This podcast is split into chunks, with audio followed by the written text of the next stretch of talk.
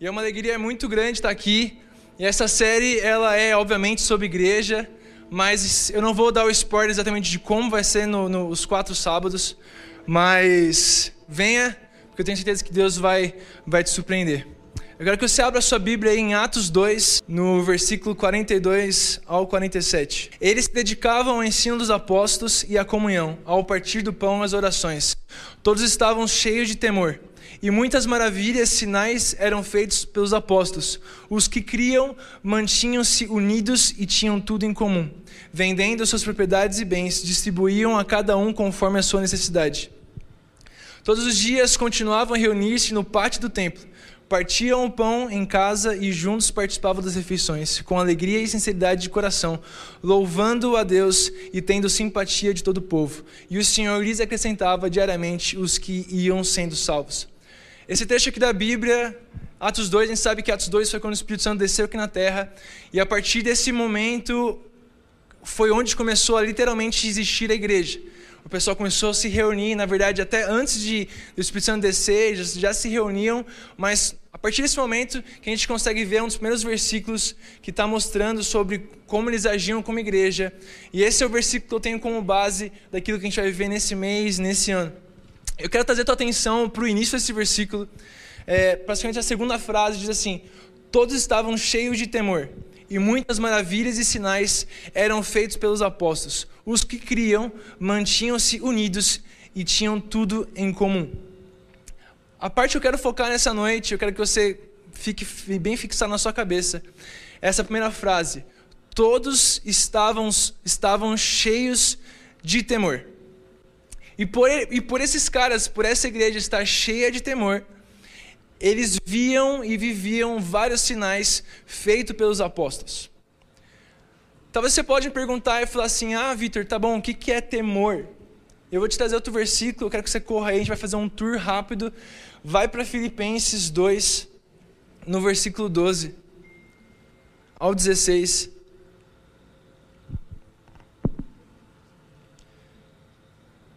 Vamos lá, vou ler Filipenses 2, Filipenses 2, 12 a 16. Assim, meus amados, como sempre vocês obedeceram, não apenas na minha presença, porém muito mais agora na minha ausência. Ponham em ação a salvação de vocês com temor e tremor, pois é Deus quem efetua em vocês tanto querer quanto realizar, de acordo com a vontade dele com a boa vontade dele. Façam tudo sem queixas nem discussões, para que venham a tornar-se puros e irrepreensíveis, filhos de Deus e culpáveis no meio de uma geração corrompida e depravada, no qual vocês brilham como estrelas do universo, retendo firmemente a palavra da vida. Assim, no dia de Cristo, eu me orgulharei de não ter corrido nem me esforçado inutilmente. Aqui ele fala, né? Então, é, ponham, em, ponham em ação a salvação de vocês com temor e tremor. Tudo isso eu olho e eu começo a pensar, às vezes você pode pensar, tá, tremor, temor, vem algo em relação ao medo. Não sei se você pensa como eu, eu, quando penso em temor, eu penso, estou temendo algo, eu tenho, tenho medo de algo. Mas quando eu vejo aqui na Bíblia, eu entendo muito forte Deus e trazendo para nós realmente um. Sabe quando você. Por exemplo, vamos dar um exemplo aqui fácil e simples. Diego Cabral, hoje é aniversário dele, e se eu, ver, se eu chego nele, se eu sei que é aniversário, eu vou chegar nele e falar. E, tipo, se eu olho para ele, eu penso, mano, hoje é aniversário dele, então eu vou lá e faço alguma coisa. Tipo, quando a gente, quando eu vejo o temor, é sempre a gente sempre olha para Deus com uma ação. Eu olho para Deus e falo, Deus, eu preciso fazer algo para você e eu tenho um respeito por você. Então, quando aqui fala, todos, todos eles estavam cheios de temor. Eu realmente imagino uma igreja que ela ansiava e ela tinha respostas através, através do que Deus tinha para aquele momento. Então Deus estava se movendo. Pensa, aquele recém-momento onde o Espírito Santo já tinha descido na terra e eles estavam começando a viver coisas absurdamente novas. E a igreja estava cheia de temor, e por causa desse temor que eles estavam vivendo, eles começaram a ver muitos sinais e maravilhas. Mas enfim, eu quero trazer uma pergunta, e esse é todo o panorama para depois a gente chegar no final, mas eu quero te fazer uma pergunta que você pense e responda na sua mente. Você acha que para você estar, você acha que se você estiver dentro da igreja, você tem Jesus no seu coração? Você acha que se você estiver aqui vindo todos os sábados, se você estiver vindo aqui todos os domingos, participando de pequeno grupo, fazendo um monte de coisa, você tem certeza que você tem algo de Deus no seu coração? Nem sempre. Nem sempre quando a gente vai para a igreja, só vai para a igreja em si, é suficiente para que eu e você possamos ser salvos. Não sei se você já pensou nisso, mas realmente a salvação é, ela é algo que vem de Deus e você recebe a salvação de Deus e estar na igreja não muda se você vai ser salvo ou não. A grande questão é que estar na igreja é quando você está em comunhão com os teus amigos. Quero que você olhe para a pessoa do teu lado.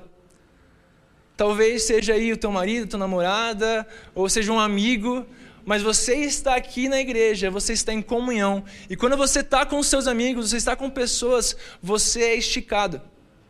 Quantas vezes já chegou para você um amigo, uma pessoa, e falou, cara, você fez isso, isso, isso de errado, e você, tipo, realmente pensou duas vezes? Porque quando você anda com alguém, quando você está caminhando com alguém, esse relacionamento nos muda e nos transforma. E por isso é tão importante estar na igreja. Mas a igreja em si não é o que vai te salvar. Não é um culto, não é hoje à noite, não é um sábado à noite, não é um domingo que vai te salvar. Quem te salva é Jesus. Quem te dá vida é Jesus. Quem te dá salvação é Jesus. Amém? Então, beleza. Então, vamos entender. primeiro ponto é entender que estar na igreja não significa nada que você tem em Jesus. Eu estou lendo um livro, um livro um pouco famoso, eu peguei uma, eu peguei uma frase dele, o livro chama Discipulado, do Dietrich, nem sei falar, Dietrich Bonhoeffer, sei lá como fala esse cara, é um nome alemão. Mas eu peguei uma frase desse livro que diz assim: é, é, é absolutamente impossível conciliar a existência anterior com a vida com Deus. É impossível você conciliar quem você era com quem você é numa vida com Deus. E aí eu te pergunto, por que que nós temos visto ainda tantas e tantas pessoas estando na igreja, mas ainda tendo uma vida como era antes? Quantas pessoas a gente conhece que está aqui, mas ainda vive os mesmos problemas, vive os mesmos vícios, vive as mesmas coisas? E esse livro dá um exemplo que eu achei muito legal. Ele falou basicamente o seguinte: o, uma pessoa que é alcoólatra, uma pessoa que é rica, podem até largar o álcool, podem até largar o dinheiro, mas se eles não mudarem lá do fundo do coração, isso vai ser apenas uma religiosidade. Então eu te pergunto, por você estar aqui na igreja hoje, talvez alguém já te falou, cara, você precisa parar de transar com a tua namorada. Alguém já pode ter te falado na igreja, falou assim, cara, você precisa ler a Bíblia. Alguém já pode ter falado alguma coisa, de, qualquer coisa, qualquer doutrina cristã. Mas qualquer doutrina que você falar, ela vai, e você fizer por apenas cumprir a doutrina, ela vai se tornar religiosidade. E eu não quero que nossa igreja seja uma igreja de religiosos. Amém? Então, qualquer coisa que você fizer sem amor, sem entender a grande verdade de uma vida com Deus, vai ser religiosidade. E religiosidade não é algo bom. E eu posso dizer por mim mesmo, eu acredito que eu vivi, eu tenho, vou fazer 27 anos semana que vem. Então, estou ficando velho mesmo. E, e eu passei ainda uma grande parte da minha vida vivendo uma vida de religiosidade. Bom, para quem não sabe, eu vou contar um, um pouco só. Eu nasci no domingo, às 9 horas da manhã, e o culto é domingo, às 9 horas da manhã. A minha família, o meu avô é pastor, meu bisavô é pastor, sei lá até quando da geração é pastor, meu pai é pastor, hoje eu estou sendo pastor. Mas sempre foi uma vida dentro da igreja. Então, as minhas maiores, os meus maiores problemas, as minhas maiores brigas eram com pessoas dentro da igreja. O meu primeiro beijo foi dentro da igreja. Tudo que eu fiz, às vezes, era dentro da igreja. E, e se meu pai não sabe, foi dentro do gabinete pastoral.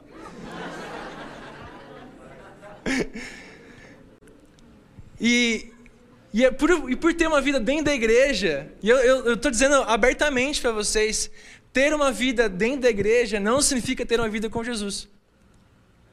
Eu posso, eu vivi ali, eu posso dizer até os meus Olha, eu comecei a querer algo de Deus com meus 18 anos, mas eu realmente experimentei algo com os meus 20. Então posso dizer que foram 20 anos que eu vivi uma vida que eu não tinha encontrado ainda Jesus de verdade. Tentava, lia, lia a Bíblia, lia ali e tal, mas Sabe quando não batia o coração? Não, não ia. Eu orava, mas aquela oração de, ah, Deus, obrigado pelo meu dia, tchau, e, e dormia. Nem amém falava de sono. E na igreja o tempo inteiro. E por isso que viver na igreja não quer dizer que você tem Jesus no seu coração. Mas eu realmente entendo que Jesus está nos trazendo, por isso que a gente está tendo essa sede, isso é igreja, de trazermos um novo conceito de quão importante é nós estarmos na igreja. Quantas pessoas você viu aí na sua vida que você conhece? Eu quero que você talvez recorde aí. Quantas pessoas que você conheceu que deixaram vícios, mas não deixaram a vida por completo em Jesus? Ou talvez você mesmo. Quantos vícios você deixou, ou quantos pecados você deixou, mas você ainda não deixou sua vida por completo em Jesus ainda? Quantas coisas você fez, você pratica na igreja, você faz, mas um relacionamento profundo com o Deus da igreja ainda está deixando a desejar há muito tempo. Sabe uma coisa que, que eu quero trazer, essa, essa frase, eu quero que você pense nisso. Para uma vida com Deus, para uma vida com relacionamento com Deus, o primeiro passo a ser tomado não é seu. E vou explicar o porquê disso. Só trazendo um panorama. Na nossa, na nossa geração, onde nós vivemos agora, existe algo, na verdade, um movimento, que tem sido um movimento muito prejudicial à igreja. É um movimento de uma grande graça, de hipergraça. E, esse, e essa questão, esse movimento de hipergraça tem trazido uma grande aceitação ao pecado e não uma aceitação ao pecador. E essa graça, eu não sei se você sabe o que é o conceito de graça, o que é graça? Graça é um favor imerecido. Então, se, você for, se alguém te perguntar um dia e falar assim: Ah, Cauê, por que, é, por que existem pessoas. Vamos, vamos supor que o Cauê está no meio do trabalho dele e chega a pessoa e fala assim: Ah, Cauê, por que não todo mundo vai ser salvo? O que, que você responde? Nem eu merecia ser salvo. E pela graça eu fui alcançado. Então, se você está aqui hoje, eu realmente acredito que você confia em Deus, você acredita em Deus e você foi salvo por Ele. Mas você não foi salvo porque você quis, mas você foi salvo porque Ele te alcançou. E esse favor imerecido é a graça. E eu e você, nós temos a graça dentro de nós, porque se não fosse pela graça, eu e você, nós não seríamos salvos. Amém? Amém? Se não fosse pela graça, eu e você não seríamos salvos. Só que pela graça existe uma linha onde a graça ela tira a parte que você precisa fazer a tua parte da sua vida. E realmente Jesus, Deus, ele aceita quem você é. Ele quer que você esteja com ele, Deus quer que você caminhe com ele, Deus quer que você viva com ele, mas ele não quer que você viva com ele vivendo uma vida de pecado. E aqueles que entendem que você pode continuar uma vida de pecado, mesmo estando com Deus, gente, luz e trevas não combinam. Se você está com qualquer luz acesa aqui na igreja, já não é mais escuro. E se você quer ter uma vida com Deus, você precisa realmente deixar a sua vida por completo para Ele. Em Mateus 13, 44, não precisa abrir, Mateus 13, 44 diz assim: O reino dos céus é como um tesouro escondido num campo.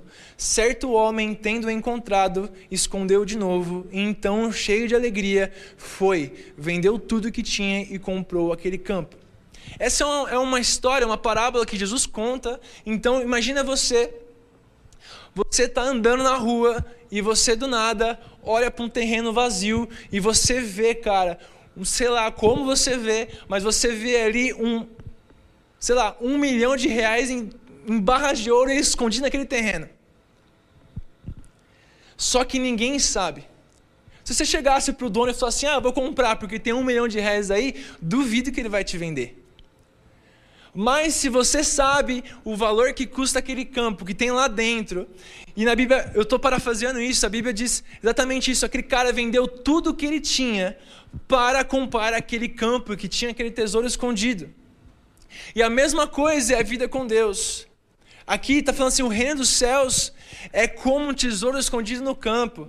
Certo homem, como eu e você, tendo encontrado ele, escondeu de novo e assim foi, vendeu tudo que tinha e comprou o campo.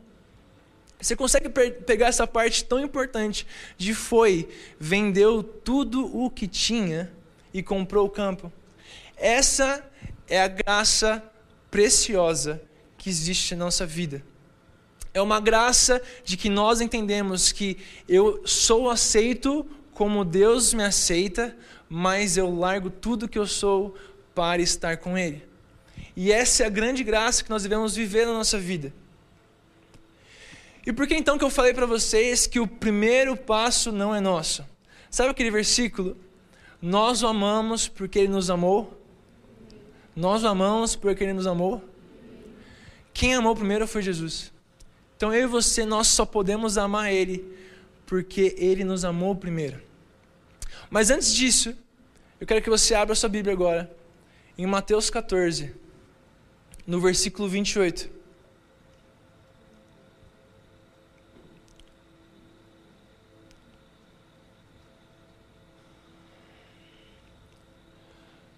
Mateus 14, versículo 28. Quem achou diz amém. Amém. Amém. amém. Então, beleza. Você que achou agora, olha aqui para mim rapidinho.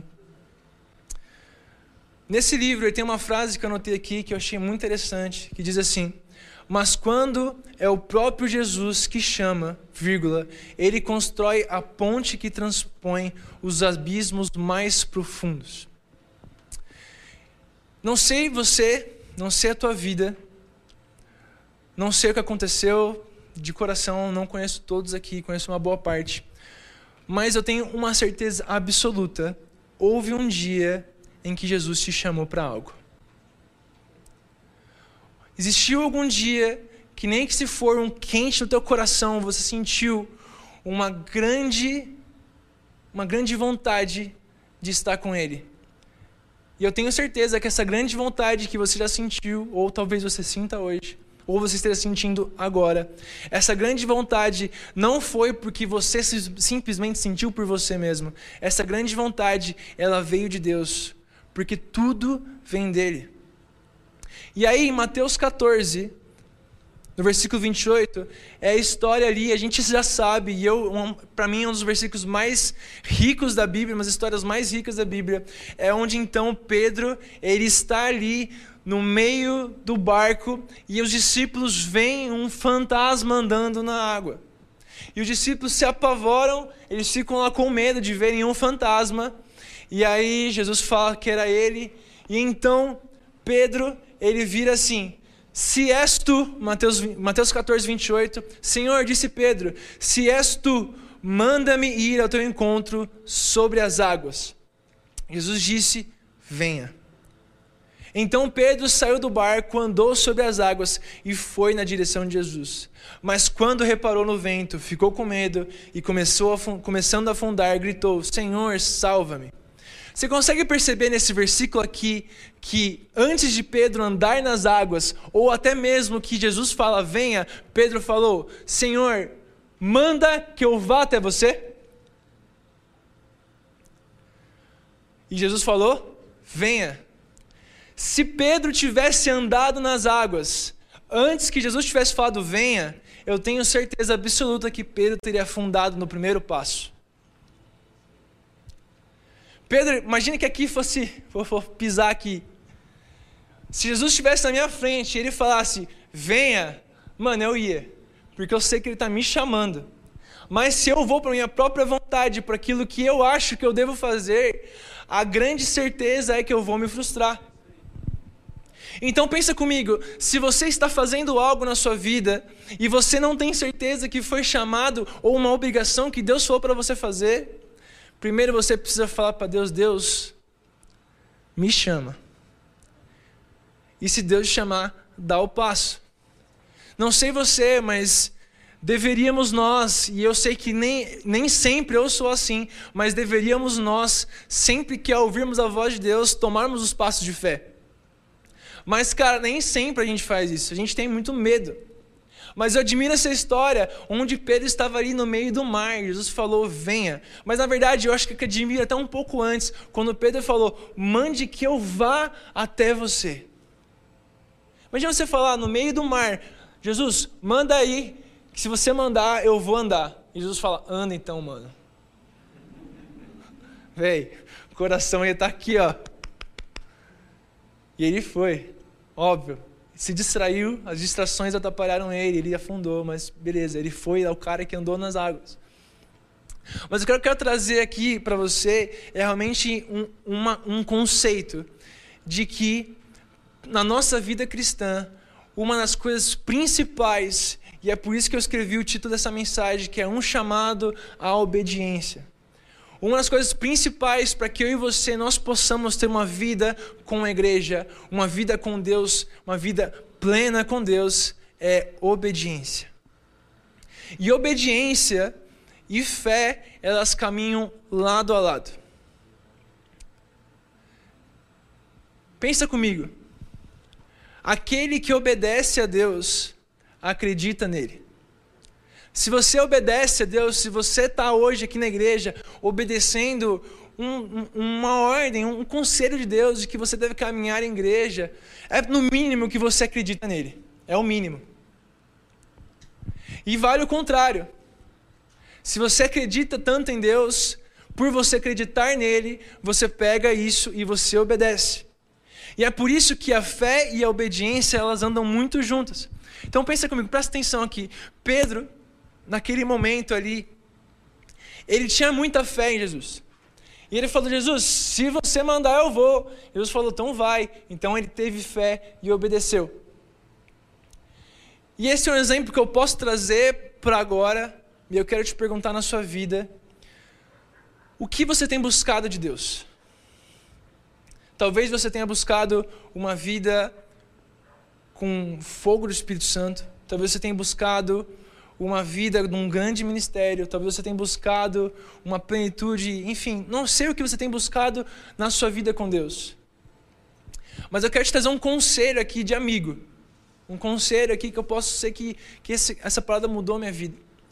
De que se eu estou buscando algo e é uma coisa que não está acontecendo, eu já estou há meses tentando a mesma coisa, eu estou tentando, tentando, tentando, tentando, tentando, tentando, tentando, tentando, tentando, e não acontece, e eu acredito nele, é porque está faltando obediência. Porque eu realmente entendo que se a gente obedecer, cara, se a gente seguir exatamente o que Jesus tem para nossa vida, as coisas vão fluir. Então eu oro por mim, eu vou voltar ali é um exemplo da minha vida. Cara, por muitos anos, por 20 anos, eu fiquei ali nesse vai não vai com Deus, dava um passo, mas não dava, ficava com medo de ir para cima na vida com Deus. E aí então, quando eu tinha os meus 20 anos, Deus me fez, eu realmente entendo isso, Deus me fez sofrer um acidente de carro. E quando eu quebrei minha perna, eu fiquei ali por quase quatro meses de cama, que não sei porquê, entre aspas, a minha perna ela não cicatrizava. Um jovem de 20 anos, tudo certo, tipo, não era para ter esse problema. E passavam-se quatro meses, três ou quatro meses, e aquilo não se curava. E chegou um momento então que eu virei para Deus no lugar que era o meu quarto, porque não era o meu quarto.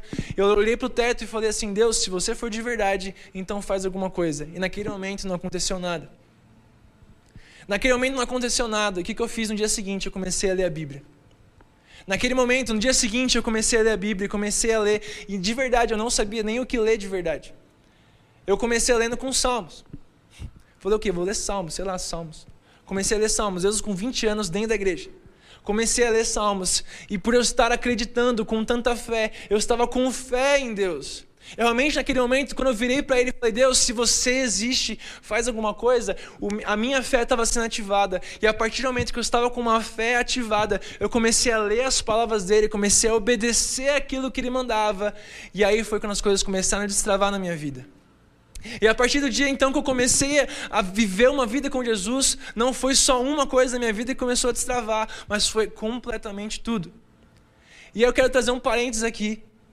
2019, já passado cinco anos disso tudo, minha vida indo muito bem, recém-casado, tudo maravilhoso. A gente começou, eu e a Camila, a gente começou a viver alguns processos nossos e eu confesso de coração, eu não estava bem. E eu lembro que a Lívia chegou em mim e falou assim, ó, tive um sonho que você tomava, você sofria outro acidente, lembra disso? Tava, tava assim. Certeza. Sonho, tive um sonho que você sofria outro acidente. Eu falei, Jesus, velho. É agora que eu vou buscar você de novo. Porque eu não estava obedecendo. Óbvio, era um momento ali na minha vida, um momento diferente, eu estava todo um monte de coisa acontecendo, eu estava tentando, mas não estava dando foco. Então, naquele momento que Deus me recordou através da Bíblia de que, tipo, cara, se eu não andasse em obediência, eu poderia viver outros processos que de verdade não gostaria de viver.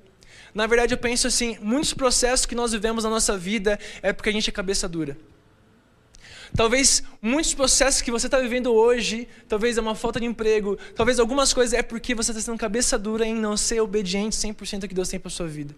Talvez você está insistindo em algo e você não ouvir a voz de Deus, que é outra coisa.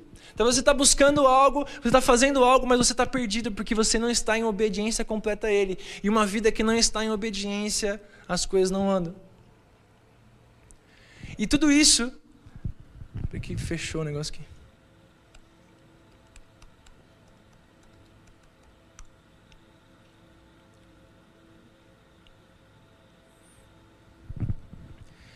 E tudo isso ele compila numa vida de fé e obediência.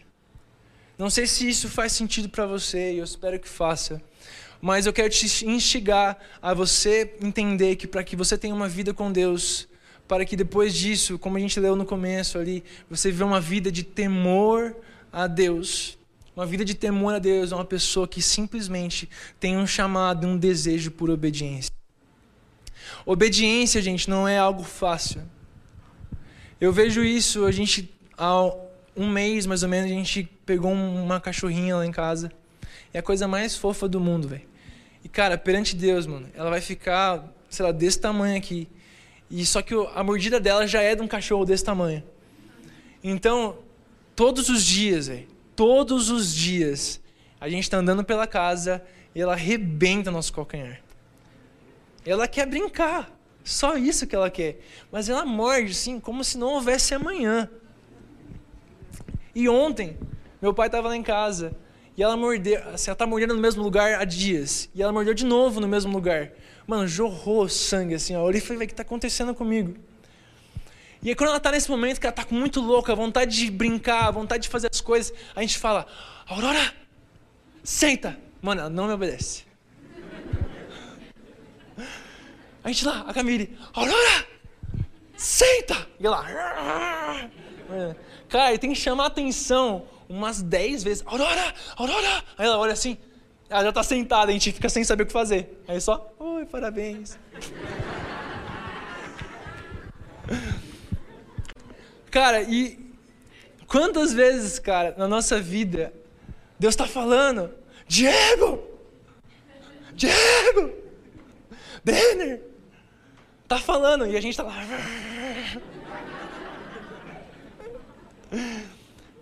Quantas vezes, mano, você tá ali, velho. Deus tá falando, dando sinal. Para, pelo amor de Deus. Pelo amor de mim, né? Deus tá falando. pelo meu amor. Tá falando, para. E você tá lá. Eu vou fazer. Eu vou fazer isso, isso, isso, isso. Para, pelo amor de Deus. Tenho certeza, digo isso por nós. Se a Aurora fosse muito obediente, ela ganharia petisquinho em todo momento. E quantos aqui desejam receber as bênçãos de Deus, cara? Diariamente. Não estou falando assim, bênção, meu Deus, eu quero ser rico. Estou falando sobre uma vida plena. Nem tudo é bem material, nem tudo é uma vida, meu Deus, o carro, o... não, nem, não é isso. Nem. A vida com Deus, uma vida plena nele. E isso é o que realmente importa. E se você não está vivendo uma vida de obediência, é porque você está faltando acreditar que Ele vai mudar a sua vida. E se você já está vivendo uma vida de obediência, como você acredita muito, logo, logo as coisas vão acontecer. Permanece obedecendo. Na Bíblia, a gente sabe que existem histórias de várias e várias pessoas.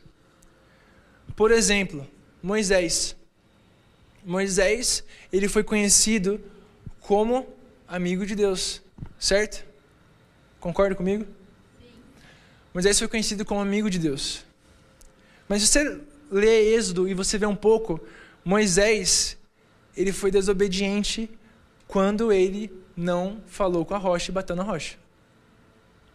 Davi, Davi conhecido por Deus como o homem segundo o seu coração. Amém? É verdade? Davi, adúltero, foi lá, cobiçou aquela mulher. Não só cobiçou, fez um esquema para o marido dela morrer, para ele estar com ela. O homem segundo o coração de Deus. Pedro, que a gente falou aqui agora. Pedro, conhecido como um dos grandes apóstolos de Jesus, traiu Jesus. Não é verdade? Paulo, perseguidor, matou cristãos, conheceu Jesus, virou um dos grandes apóstolos que ensina a igreja. Existe uma grande diferença, e eu quero que você preste atenção aqui comigo, e a gente está encerrando já. É a visão de Deus e a visão que você tem de si próprio.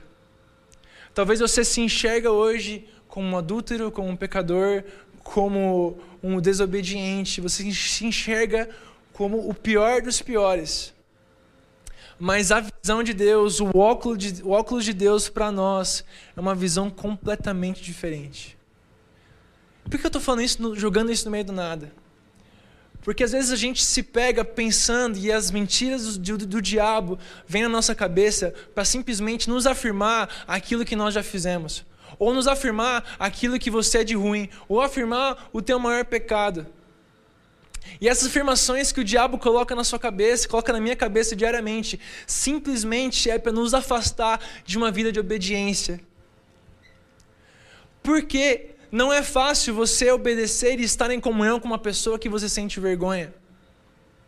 Mas a partir do momento que você entende que a visão que Deus tem sobre a sua vida é de um homem de Deus, de uma mulher de Deus, de um missionário que vai carregar nações nas costas, um pastor de igrejas, um evangelista, enfim, tem várias coisas que Deus pode te rotular, mas principalmente que você é amado por Ele. E por você ser amado por Jesus, eu quero que você pense e realmente reflita que uma vida de obediência vai trazer uma vida plena em Deus.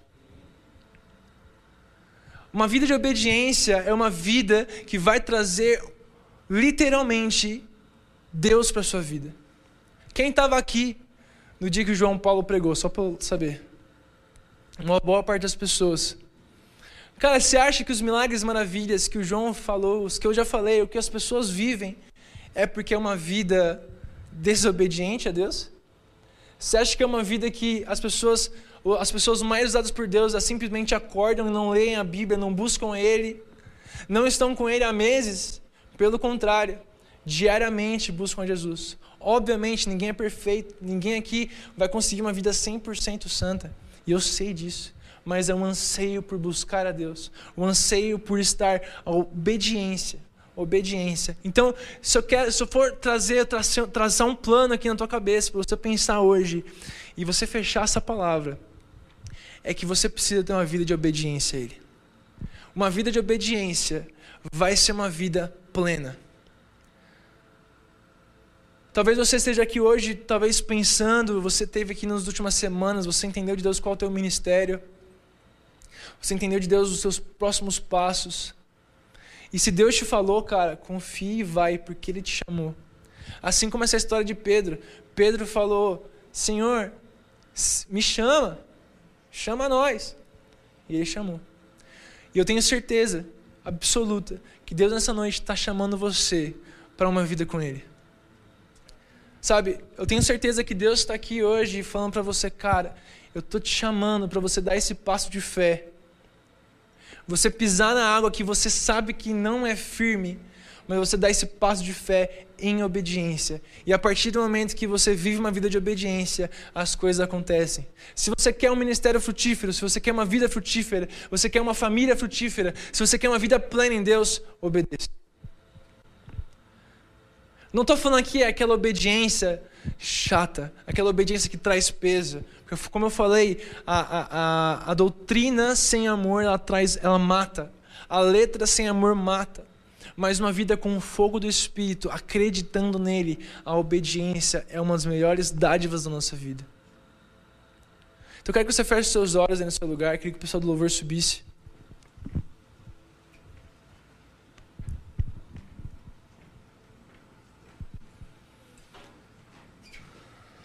Feche seus olhos aí. E a minha pergunta nessa noite: qual tem sido o nível da sua obediência a Jesus?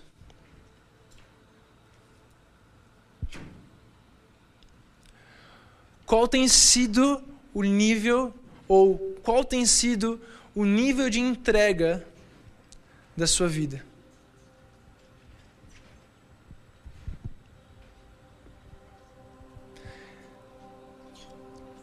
Se você está pensando agora, cara, minha obediência está num nível muito baixo, não tem problema. O Espírito Santo, eu tenho certeza que hoje ele vai trazer uma consciência de obediência profunda a Ele. Um discipulado com o Espírito Santo radical.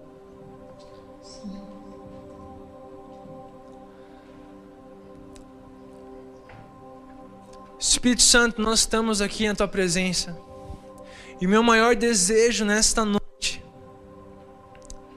é que o Senhor coloque em nós um anseio profundo em te obedecer. Eu oro, Espírito Santo, que o Senhor plante em nossos corações um anseio, um queimar, um desejo profundo por obedecer a você. E que essa obediência profunda comece a destravar aquilo que está travado na minha vida e na vida de cada pessoa que está aqui, Senhor. Nesse momento eu, eu oro por um simplesmente momento, simplesmente, mom, simplesmente momento de destravar. Porque onde há desejo e obediência, há fé. E a fé e a obediência caminham juntas. E elas vão transformar a nossa vida, porque Deus está aqui. Nesse momento eu quero te convidar a você ficar de pé no seu lugar. E continue com seus olhos fechados.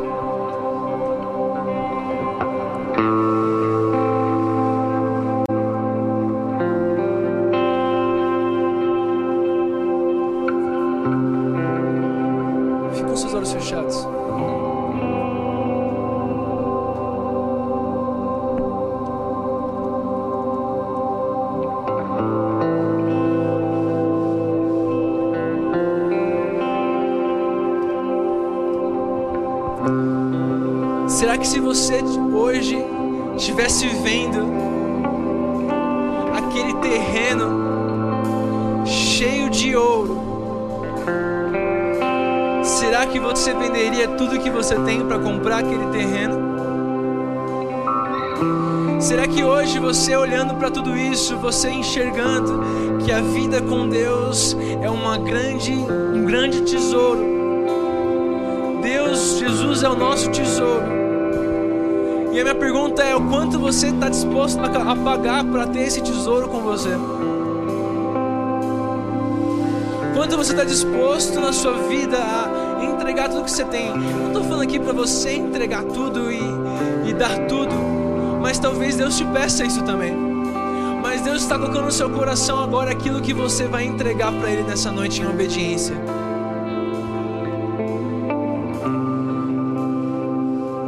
Abra o seu coração agora.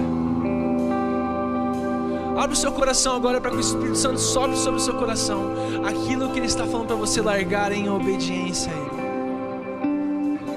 Aquilo que é precioso, que você fala, não largo, não largo. Você está ali lutando, igual minha cachorra, não largando. Mas eu estou falando, larga por amor a mim. Larga por amor a mim. Jesus está chamando aqueles que querem viver uma vida de obediência. Jesus nessa noite estão, está chamando aqueles que anseiam uma vida de obediência, aqueles que, aqueles que querem viver uma vida plena. Deus está aqui nessa noite, eu sinto muito forte em meu espírito, Ele chamando a todos para uma vida plena com Ele. E sabe o que é uma vida plena? É uma vida centrada com Ele no centro. E essa vida plena está disponível para mim, disponível para você. E Ele só quer que você age em obediência. Então, se você nessa noite está sentindo forte que você vai dar um passo de fé,